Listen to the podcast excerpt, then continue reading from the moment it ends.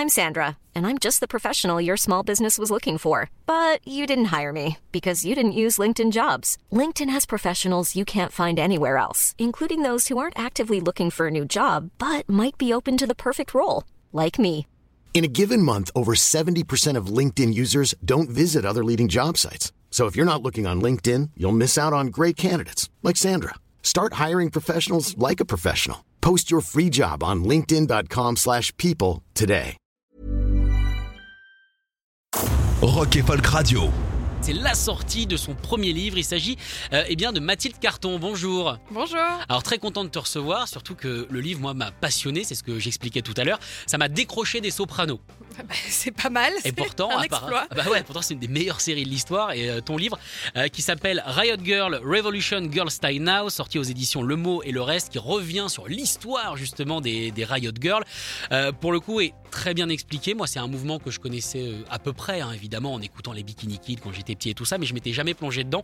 Et je trouve que tu as réussi, c'est pas un gros mot, mais à vulgariser vraiment justement cette scène, à bien nous faire rentrer dedans, à bien nous faire comprendre les tenants, les aboutissants et l'héritage. C'est un livre apparemment qui t'a pris 10 ans à faire. Oui, en fait, j'étais étudiante et euh, pour valider ton diplôme, il faut que tu fasses un mémoire de recherche. Et moi, j'avais qu'une envie, c'était de croiser rock et féminisme. Parce que c'est ce que j'aime par-dessus tout. Et euh, en fait, en grattant un petit peu dans l'histoire, tu vois tout un tas d'artistes femmes, euh, mais elles ont toujours une position ambivalente vis-à-vis du féminisme. Par exemple, PJ Harvey, elle, elle refusait de se faire appeler comme ça. Courtney Love, c'est toujours un peu tenu à distance d'une certaine façon. Et là, t'as les Riot Girls qui, elles, pour le coup, décident euh, de partir d'un courant musical qu'elles vont transformer en mouvement social. En fait, elles sont vraiment à la croisée et de la musique et de la politique. Et en fait, elles décident de se servir du punk comme d'un moyen de faire passer leur message politique. Elles se disent, bah voilà, la meilleure façon en fait de changer le monde, c'est avant tout de le chanter. Et c'est comme ça que du coup, ça va prendre. Ça se voit en manif, de toute façon, c'est les refrains qu'on retient le mieux. hein. Ça, c'est Exactement. une certitude. Exactement. Bah alors du coup, c'est étonnant justement que ça arrive, comme tu le disais, dans la scène de Seattle, dans les années 90, quand le grunge explose. On aurait plus vu ça dans les années 70, justement, avec l'apparition du punk. Pourquoi les années 90 plutôt que, bah, que la fin des années 70 La fin des années 70, pour les filles, en fait, elles- il n'y a pas beaucoup de créatrices. Il faut quand même se dire que dans le contexte social des années 70, déjà, il n'y a quand même pas beaucoup de femmes qui sont indépendantes. Elles débarquent sur le marché de l'emploi. Tu es encore complètement soumise à ton mari, à tout- toutes ces institutions-là. Donc déjà, tu n'as pas forcément la place de la création. Puis on voit quelqu'un comme Janis Joplin, quand même, euh, avec le destin super tragique qu'elle Oui. a eu. Dès que tu essaies de t'émanciper, de toute façon, on te renvoie à ta place, à ta place, à ta chatte. En fait, de toute façon, on va vraiment te réduire à tes parties génitales. Donc il faut déjà un temps social pour que toi-même tu puisses découvrir, à l'instar des garçons, euh, ce que c'est que de prendre une guitare à 15 ans et de démarrer et voir un petit peu euh, ce que ça fait. quoi. Il faut déjà arriver dans cet espace social-là. Et après, pourquoi les années 90 Parce qu'en fait, c'est une période euh, où politiquement, on va retourner dans un, conservatisme assez, assez crasse, où le droit à l'avortement, par exemple, va être complètement remis en question. Donc tu vas avoir une espèce de euh, d'envie, euh, vraiment un appel aux armes, de changer les choses. Et donc c'est vraiment la conjonction de cet esprit-là euh, avec l'émergence de, de la scène grunge à Seattle. C'est vraiment le, fallait être à, cet- à cet endroit-là à ce moment-là. C'est toujours la même histoire, hein. c'est le bon endroit au bon moment. Exactement. Alors c'est assez étonnant du coup qu'elles prennent euh, bah, avec les Bikini Kill, avec avec Kathleen Hanna, avec Toby Vale et tout ça, le pas justement de cette scène grunge qui de base n'est pas hyper revendicatrice. On sait que Kurt Cobain, voilà, il était contre MTV, contre pas mal de choses, même si mine de rien c'est un des premiers chanteurs hommes, euh, sûrement euh, féministes, euh, Kurt Cobain. hein. Revendiqué en tout cas, ouais. Oui, revendiqué. On se rappelle que notamment quand il fait euh, Reading Festival en 92, c'est lui qui programme toute la journée et il y a que des groupes avec, avec des, des filles dedans. Mais comment au final elles ont décidé euh, de s'emparer de cette scène grunge, grunge pour en faire un message politique alors que c'était pas vraiment le, le but hein. Soundgarden et Pearl Jam par exemple ne parlent pas trop de politique. En fait, ça démarre tout simplement, quoi. Euh, donc, tu es sur un campus. Déjà, il Ouais. faut savoir quand même que c'est des filles, elles sont étudiantes, elles sont déjà un certain capital culturel, elles sont un peu au fait des théories féministes, et elles vont en concert, elles vont aller voir Babes in Toyland.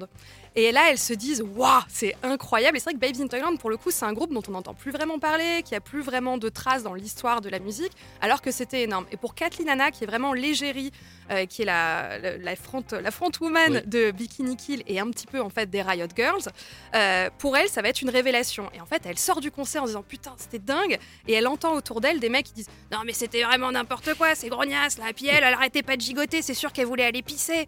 Donc, et là, elle réalise que c'est n'importe quoi. Et dès qu'en fait, elle veut prendre une guitare dans un magasin euh, de musique, dès qu'en fait, elle veut faire quelque chose, constamment, il y a quelqu'un, un type, qui va euh, la remettre à sa place. Et quand en fait, pareil, elle veut voir euh, tel ou tel concert, elle va dans la fosse et elle se prend des coups. Et c'est constant. Et en fait, il suffit de l'observer. La plupart du temps, c'est peut-être moins vrai aujourd'hui. Bon, de toute façon, avec le Covid, peut-être qu'un jour, on, on, le reverra. Mais il y a quand même beaucoup de filles qui servent de vestiaire, quoi. Notamment, bah tiens, je vais garder le, le manteau de mon pote. Bah oui, parce que lui, il va aller, euh, il va aller pogoter, il va aller faire tout un tas de trucs. Et en fait, d'instinct, il va te confier son manteau. Et donc, je sais pas. C'est-à-dire qu'en fait, les filles au sein de la scène rock, au sein, en, en sens vraiment large, pas seulement le punk, tu restes malgré tout euh, objectifié tu peux pas être actrice, c'est-à-dire que tu peux même pas être spectatrice comme tu voudrais l'être. Et elles, à ce moment-là, donc les Riot se disent mais non, en fait, c'est pas possible. Au contraire, on va prendre tout ce qu'on a à prendre et on va créer notre propre scène par nous et pour nous. Donc dans un premier temps d'ailleurs, on va exclure les garçons pour pouvoir en fait se rassurer aussi, juste euh, puis s'inventer et se créer aussi. Exactement, sans avoir le regard de l'autre qui en fait va venir forcément donner son avis alors que en fait très généralement son avis n'est pas du tout invité. Et euh, là, c'est vraiment le moment où on va prendre conscience euh, de ce qui se passe et on va on va se donner du courage. Et c'est là où on va créer ce mouvement-là, les Riot Girls. Alors ce mouvement du coup des, Riot Girls, c'est un mouvement mine de rien qui n'a pas duré si longtemps que ça, qui a été mine de rien très influent. Je vois notamment euh, dans la scène actuelle, il y a beaucoup de jeunes musiciennes qui sont constamment inspirées, notamment euh, par les Bikini Kin, par Steter Kinney qu'on va écouter dans quelques instants également. Euh, mais ça a été hyper difficile au début, malgré le côté magique de, la création. Ça a été dur pour les Bikini Kids et Kathleen Anna bah, de se faire entendre mine de rien par ces hommes qui voulaient absolument pas changer, parce que c'est ça, c'est une histoire de changement et d'éducation aussi. Complètement, parce qu'en fait, elles, quand elles arrivent sur scène, déjà le premier truc qu'elles font, c'est qu'elles distribuent des flyers. Et sur les flyers, tu as à la fois écrit les paroles des chansons. Les chansons euh, font référence à des agressions sexuelles, font référence en fait à des choses qui touchent le quotidien des femmes. À cette époque-là, aux États-Unis, tu as une femme sur quatre qui se fait violer. Euh, ce chiffre-là, c'est le FBI qui le donne. C'est pourtant pas un repère de gauchiste, donc pas trop, non. Donc déjà, les chiffres sont juste affolants. Et elles, elles font, elles relatent leur réalité. Et déjà, c'est un peu perturbant. Ça, ça, ça le serait aujourd'hui, ça l'était d'autant plus à l'époque. Après, elles sur scène et dès qu'elles sont sur scène, Kathleen dit les filles à l'avant, girls to the front, vraiment venez à l'avant. Et là, les mecs, ils aiment pas parce qu'ils ont l'habitude d'être devant avec leur bière chaude. Et du coup, il y a un espèce de combat qui s'engage déjà. Et au-delà de ça, ils se disent mais c'est qui ces connasses qui commencent en fait à nous faire la leçon, à nous donner des ordres et à le décider pour nous? Et donc forcément, le message va avoir du mal à passer auprès, euh, dans un premier temps en tout cas, et surtout elles vont recevoir des menaces de mort, elles vont recevoir euh, bah, des insultes, en veux-tu, en voilà. Il y a les ingé-sons qui jouent un peu avec elles, qui passent des chansons hyper misogynes quand elles arrivent sur scène. Et en fait, euh, on essaie constamment de leur dire alors, mais t'as voulu ouvrir ta gueule, tu veux changer le monde, mais attends, ma vieille, moi je suis là et je vais forcément t'empêcher. Alors du coup, euh, ce mouvement euh, va être, comme tu le disais, un compliqué euh, parce que voilà, les hommes voulaient pas forcément, et aussi parce que c'est un mouvement qui va grandir. Elles vont perdre un petit peu le fil du coup de ce mouvement. C'est ce que t'expliques dans ton livre. Et au final, c'est là qu'on se rend compte, mine de rien, de ce mouvement qui est pas censé avoir de leader, que c'est difficile déjà de faire un mouvement sans leader appuyé parce qu'on en crée toujours forcément un. Mais est-ce que mine de rien, c'est pas un peu la panade de, tous les mouvements activistes au final de perdre un petit peu pied et de perdre un petit peu le point de vue, la ligne de mire en tout cas de ce que ça voulait défendre? Carrément, parce qu'en fait, euh, je crois que pour tous les idéologues, euh, il y a une vision pure. Le problème, en fait, quand tu veux faire un mouvement social, c'est que ton idée, c'est d'agréger le plus grand nombre de gens pour que la révolution, pour que le changement ait vraiment lieu. Sauf que plus tu agrèges des gens qui ne sont pas forcément de ton milieu, en l'occurrence, les Riot Girls, elles, elles sont vraiment issues de la contre-culture. En plus, elles sont éduquées, diplômées, elles sont euh, je dirais pas que c'est des licornes, mais enfin quand même, quoi. Elles sont vraiment à la jonction d'une contre-culture euh, et, d'études très poussées, d'études universitaires très poussées. Et donc, quand leur message va commencer à se faire un peu entendre, bah, elles vont récupérer des filles parfois plus jeunes, vraiment des ados. Elles ont 15 ans, 16 ans, elles n'ont pas lu Judith Butler, elles ont, elles connaissent pas toute cette culture-là. Donc elles comprennent pas forcément dans quoi elles mettent les pieds. Pas forcément, ou en tout cas pas de la façon dont les instigatrices imaginaient que le mouvement allait se dérouler. Et surtout, il y a autre chose, c'est-à-dire que plus le mouvement en fait se développe et plus les médias s'y intéressent. Sauf que les médias vont avoir un, regard forcément différent du tien. Entre l'image que tu te fais toi-même et l'image qu'on te renvoie de toi, il y a toujours euh, un énorme gap. Et pour elles, ça va être insupportable, d'autant plus que l'image qui va leur être envoyée va être une image extrêmement violente. Elles vont encore une fois être réduites euh, à cette caricature de féminazie, euh, lesbienne mal baisée, alors que bon, au final, elles sont pour la plupart hétéros par ailleurs. Mais on va toujours en fait les transformer leur message euh, et, leur couper l'herbe sous le pied. ça, elle ne le supporte pas et du coup, elle décide d'arrêter de parler aux médias. Mais encore une fois, si tu fais un mouvement social et que tu arrêtes de parler aux médias, rappelez-vous qu'on est dans une époque d'avant Internet. Euh, donc, tu es obligé de passer par les médias. Bien sûr, c'est le plus important. Si tu veux que ton message il ait un écho, tu as vraiment besoin de ça. C'est ce qui est terrible. Et donc en réalité, elles vont se fermer par envie de garder cette pureté des débuts. Sauf que forcément, c'est incompatible et c'est une énorme contradiction. Ce paradoxe, il, va, il existe dans, au sein de tous les mouvements et en fait, c'était déjà théorisé même dans les années 70 euh, lors des premiers, enfin, lors de la seconde vague féministe. Il y a ce phénomène qu'on appelle le trashing. En fait, c'est euh, au sein de ton mouvement, tu vas constamment te critiquer. C'est-à-dire Oui. que tu es dans un espèce de panoptique où tu imagines que, en fait, toi, tu es moins militant que moi, tu y arrives moins que moi, ou tu l'as pas fait assez bien, et en fait, tu vas tracher cette personne que tu normalement imagines est être. ton pote, quoi. Bah, complètement, c'est surtout ton allié, c'est ton camarade, c'est ton camarade de lutte. Parce qu'il Et, voit euh, vachement dans la série euh, Mrs. America, notamment, euh, on le voit bien, hein, qui raconte les mouvements, au début du mouvement du MLF. Et, euh, et justement, il y, a- il y a ce côté, euh, bah voilà, on est tous ensemble, mais pas vraiment. On voit qu'il y a des dissensions parce que toi, on te trouve trop hardcore, toi, pas assez. Et même euh, bah, les Noirs, au final, qui se sentent pas représentés, c'est le cas également dans, dans les Riot Girls. Oui, parce que euh, les Riot Girls, elles arrivent au moment de la troisième vague féministe. La troisième vague féministe, c'est celle qui postule qu'en fait, euh, le genre n'est qu'un construit social. Donc la lutte ne peut pas être que sociale, c'est-à-dire que très bien, tu as besoin des droits et compagnie, mais tu as besoin aussi d'une autre reconnaissance. Euh, c'est un peu plus conceptuel. Et, euh, et dans cette idée-là, il y a aussi la prise de conscience de l'intersectionnalité. C'est-à-dire que tu as beau être... euh, en fait, tu ne peux pas traiter... La misogynie n'est pas... Genre, les je voulais plutôt dire que la misogynie n'est pas vécue de la même façon D'accord. Que tu sois blanche, que tu sois noire, que tu sois latina, que tu sois pauvre, que tu sois riche, que tu sois handicapé ou pas. Et en fait, l'intersection, c'est l'idée que euh, la discrimination ne font que s'ajouter, ne font que s'empiler, et tu ne peux pas parler de sexisme euh, sens large sans commencer à regarder comment est-ce que chaque communauté le vit. Et ça, cette idée-là va essayer, euh, les filles vont tenter de le mettre en place, sauf que c'est extrêmement compliqué parce que leur mouvement est d'abord composé d'une majorité de filles euh, qui sont tirées de la classe moyenne, euh, plus ou moins éduquées, donc forcément elles ont beaucoup de mal à concevoir, à apprendre, à écouter, euh, par exemple le ressenti de femmes racisées qui sont issues des classes populaires. Et là, ça va être beaucoup plus délicat cet échange-là. Et donc, par ailleurs, elles vont pas leur faire une place aussi importante que ce qui aurait dû être. Là, ça va aussi créer un espèce de clash. C'est une nouvelle contradiction, c'est-à-dire que dans ton envie euh, d'agréger tout le monde, bah, tu réalises qu'en fait, tu es aussi complètement prisonnier de tes déterminismes sociaux, de tes réflexes, et que tu as beaucoup de mal quelque part à t'ouvrir à des potentiels camarades de lutte parce que tu ne vois pas leur point de vue. Il faut imaginer que tout ça, donc euh, géré sans faire exprès, on va dire, par, euh, bah, par les Riot Girls, par les Bikini Kill, par Katinana, euh, en même temps d'être leader politique sans faire exprès, elle se retrouve aussi bah, dans un groupe. Et c'est là qu'on voit que c'est quand même difficile de, jumeler métier artistique avec tous les problèmes, hein, évidemment, qu'il peut y avoir, les tournées, faire des chansons, enregistrer, trouver de l'argent, des moyens, organiser des tournées, et en même temps devoir gérer ce mouvement politique. C'est quasiment impossible de faire les deux, faut choisir. Bah oui, parce qu'au bout d'un moment, il faut que tu payes ton loyer. Bah ouais, et, trop dur. ma- et le pire, en fait, c'est que les filles, dans leur pureté, encore une fois militante, elles sont profondément anticapitalistes, elles refusent de signer avec une major, elles ont même pas de manager, et en fait, au quotidien, elles se retrouvent à tout gérer. Quoi. Elles font l'intégralité de, de la promotion du groupe, elles, elles calent leurs dates toutes seules, et bien sûr, dans un contexte hyper violent, euh, et en plus, où elle- la, la communauté elle-même est en train de se désagréger, comment est-ce que tu veux tenir la route? Au bout d'un moment, tu es simplement épuisé. Et en fait, c'est c'est un peu idiot aussi, mais tu vieillis. C'est-à-dire Oui. que quand tu démarres, euh, Et tu vieillis plus vite sur la route. hein. je crois que tu vieillis un peu plus Ouais. vite. C'est sûr que les sandwichs dégueux que tu manges à l'arrière de ton van, ça veut pas faire en sorte. Et non, Donna n'est pas recommandé, c'est fou ça. hein. Non, bah non, c'est bizarrement. Non, ils sont pas sponsors des tournées. Quoi. Mais c'est fou, c'est qu'il y a quand même une remise en cause de leur idole, parce que leur idole c'est Joan Jett, leur idole c'est peut-être Courtney Love, et encore je suis pas forcément sûr. Mm, bof, Et c'est- également Kim Gordon de, Oui. euh, de Sonic Youth.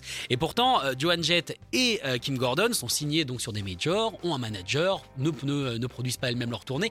Donc, mine de rien, c'est un peu tuer l'idole aussi. Il y a de ça. Et puis en fait, les Riot, elles l'expliquent elles-mêmes. Elles disent qu'en fait, euh, leur communauté ne comprendrait pas. Donc, dans leur idée de pureté militante, etc., politique, encore une fois, elles décident elles-mêmes de se saboter. Parce que comment tu veux dire non à un million de dollars quand euh, tu vis euh, comme une. Bah ouais, dans la rue, Mais oui, enfin, je veux dire, quand tu vis de canapé en canapé, au bout d'un moment, t'as peut-être besoin de manger correctement, quoi. ça peut être utile, ouais. Et surtout, ce qui est assez marrant, c'est qu'à un moment où elles étaient à, Washington DC, elles se sont vraiment partagées leur temps entre Olympia et Washington. Et en fait, Washington est une ville éminemment politique et elles étaient invitées à énormément de concerts caritatifs. Et euh, le problème, c'est qu'on ne paye pas en fait parce qu'on estime que, euh, que tu viens pour euh, soutenir la cause en fait pour, pour provoquer des levées de fonds. Ouais. Mais le souci, c'est qu'encore une fois, t'as un loyer à payer, il faut quand même et leur payer même pas une bouteille d'eau, même pas une bière. Oh là là. Donc si tu veux, c'est impossible. gens, quoi, quoi. bah un peu, mais donc c'est pour ça qu'in fine, tu peux pas tenir à ce rythme-là pendant très longtemps, et c'est comme ça d'ailleurs qu'elles vont se déchirer aussi à cause de toutes ces tensions. Alors la scène du coup euh, va continuer un petit peu, on, on le voit dans, dans ton livre avec les Spice Girls, mais le message va un petit peu se popiser entre guillemets Le être- girl power. hein. Bah ouais, bon, moi j'avoue, moi, j'aimais bien les Spice Girls, hein, j'avais connaissais la Corée de Bee Parker, donc euh, voilà, je suis content que tu parles de ça. Et euh, également, on va arriver également vers la nouvelle scène d'aujourd'hui qui est beaucoup plus influencée par contre par les Bikini Kills que par justement les, les Spice Girls. Il y a notamment un film qui est sorti sur Netflix que, qui s'appelle Moxie, Mhm. où justement, eh ben, le morceau Rebel Girl euh, fait vraiment partie de la, de la bande originale. C'est quasiment euh, le comment dire, c'est quasiment le- la pierre de Rosette hein, du film. Euh, Qu'est-ce que tu penses toi de la, la nouvelle scène? Est-ce que tu vois quelque chose se, se développer aujourd'hui? Il y a quelque chose qui se développe, mais avant tout, moi je dirais que c'est un esprit. C'est-à-dire que tu vas forcément avoir des groupes qui redécouvrent. C'est un peu le cycle des 30 ans, euh, c'est la nostalgie. Tu redécouvres toujours des choses qui datent un petit peu.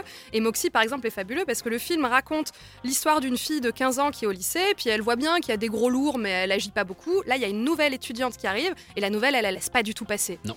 Et du coup, euh, la, la- la- la première fille se dit Oh, mais, mais oui, en fait, peut-être que c'est pas normal. Elle en parle à sa mère, et sa mère lui dit Regarde dans mon placard. Et là, elle va trouver tous les t-shirts de Bikini Kill, de, de Huggy Bear, de tout un, de tout un tas de choses. Les elle vieux va fanzines des les vieux fanzines et elle va s'inspirer de cette méthode-là. Elle va créer son propre fanzine qu'elle va diffuser au lycée pour justement essayer un petit peu d'exploser le patriarcat. Et c'est trop drôle de voir qu'on vient chercher les recettes actuelles dans, dans ce que nos, nos, nos aînés ont déjà euh, créé, produit, réfléchi. Et donc elles vont, enfin, c'est assez, assez fabuleux. Mais aujourd'hui, cet esprit-là, par exemple, tu vas bizarrement le retrouver chez Miley Cyrus. Ah, je suis content que t'en parles. Pour moi, c'est la dernière des grandes punks, Miley Cyrus. Tout le monde se fout de moi parce que je dis ça. C'est mais vrai je suis complètement d'accord avec toi. Merci. Mais tu sais, c'est même pas euh, ni toi ni moi qui le disons, c'est simplement Kathleen Hanna et Toby vrai. euh, qui sur Instagram en fait constamment arrêtent pas de pousser euh, Miley. Et par exemple, tu sais là, il y avait le Super Bowl au Oui. mois de février et en fait, elle, elle donnait un pré-show. Elle a Joan joué Jett. Rebel Girl et il y avait Joan Jett aussi. Et en fait, tu dis c'est dingue. Donc, ce pur produit du capitalisme Disney qui a démarré avec Anna Montana, dont le papa était lui-même une pop star country, Eh oui. qui a, qui a fait des millions et des millions de, de, de, de- de- thunes, de dollars. Ouais, c'est pas mal débrouillé. hein. Je crois que oui. Et aujourd'hui, tu vois, pour le coup, c'est elle qui va incarner ça. Et euh, elle se fait vraiment l'écho de ce message-là. Et ce qu'il y a de super, c'est que les Riot Girls aujourd'hui sont qu'un cas. Et euh, tu pourrais penser que la, la Riot de 20 ans, elle trouverait ça insupportable qu'une pop star de Disney s'empare de leur message. Et aujourd'hui, quinquagénaire, aujourd'hui, parfois elle-même mère ou en tout cas euh, tante, euh, marraine, il se passe quelque chose. Et en fait, le fait que ce message-là soit partagé, c'est génial. C'est-à-dire que la révolution qu'elles qui était tellement pure, militante, aujourd'hui prend une autre forme, mais aujourd'hui, en fait, trouve enfin euh, euh, des auditeurs, sens vraiment large. Donc en fait, il y a enfin un vrai écho par rapport à ce message-là, et on peut peut-être vraiment imaginer que les filles peuvent être productrices, créatrices et plus seulement passives. Mais c'est intéressant parce que c'est vrai que le cas de Miley, mine de rien, moi à l'époque, quand l'album Bangers est arrivé, j'avais pas encore toutes ces idées-là. Mais c'est vrai que c'est exactement comme les Riot Girls, c'est la réappropriation de son corps. Euh, elle en fait ce qu'elle veut, elle a envie de le montrer. Si elle a envie de se frotter, elle se frotte. Et au final, elle a reçu les mêmes critiques euh, que Kathleen Hanna à l'époque, à savoir espèce de salope, euh, sluts et tout ça. Et en fait, c'est, on, on voit que mine de rien, on a beau être en 2021 aujourd'hui, bah, on est toujours sur le même pattern. Oui, bah écoute, c'est que le patriarcat, il va mettre un peu de temps avant d'être bougé. Mais euh, on est là. Donc euh, je pense qu'on est là, on est nombreuses. Et surtout le fait euh, qu'on comprenne ces idées-là, que ces idées-là, on en discute, euh, que ce soit sur rock and folk ou, ou peut-être au café ou avec tes potes autour d'une bière. En fait, c'est ça, à mon avis, qui peut faire changer les choses. En tout cas, n'hésitez pas à aller acheter le livre de Mathilde Carton. Alors, on en a parlé longuement, on n'a pas encore tout dit, hein, vraiment, pour en parler des heures et des heures, mais vraiment, c'est une plongée euh, dans le monde des Riot Girls, comme si bah, vous tourniez directement avec elle. Euh, Riot Girl, Revolution Girl Style Now, ça vient de sortir aux éditions Le Mot et le reste. Euh, faudrait qu'on se fasse une émission spéciale, je pense. Oh bah avec joie. Vas-y, on va parler de ça. Bah, en tout cas, merci beaucoup d'être venu aujourd'hui, euh, Mathilde, et n'hésitez pas, vous évidemment, euh, à aller vous saisir du livre. Et évidemment, avec quelle autre chanson repartir que Bikini Kill et Rebel Girl? Parfait. Eh oui, c'est ton choix. Merci beaucoup, Mathilde. Merci à toi. Salut. Écoutez tous les podcasts de Rock Folk Radio sur le site rockandfolk.com et sur l'application mobile. Imagine the softest sheets you've ever felt. Now imagine them getting even softer over time. That's what you'll feel with Bowl and Branch's organic cotton sheets. In a recent customer survey, 96% replied that Bowl and Branch sheets get softer with every wash. Start getting your best night's sleep in these sheets that get softer and softer for years to come. Try their sheets with a 30-night guarantee. Plus, get 15% off your first order at bowlandbranch.com. Code BUTTERY. Exclusions apply. See site for details.